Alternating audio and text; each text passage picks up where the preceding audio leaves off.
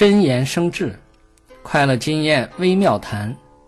三十六，不具有羞耻心的人，没有忠厚诚实的美德，一点也不真诚，表面上华而不实，却是一种狡诈的人。虽结交了他，做任何事情不进不成功，反而容易被他虚假的表象。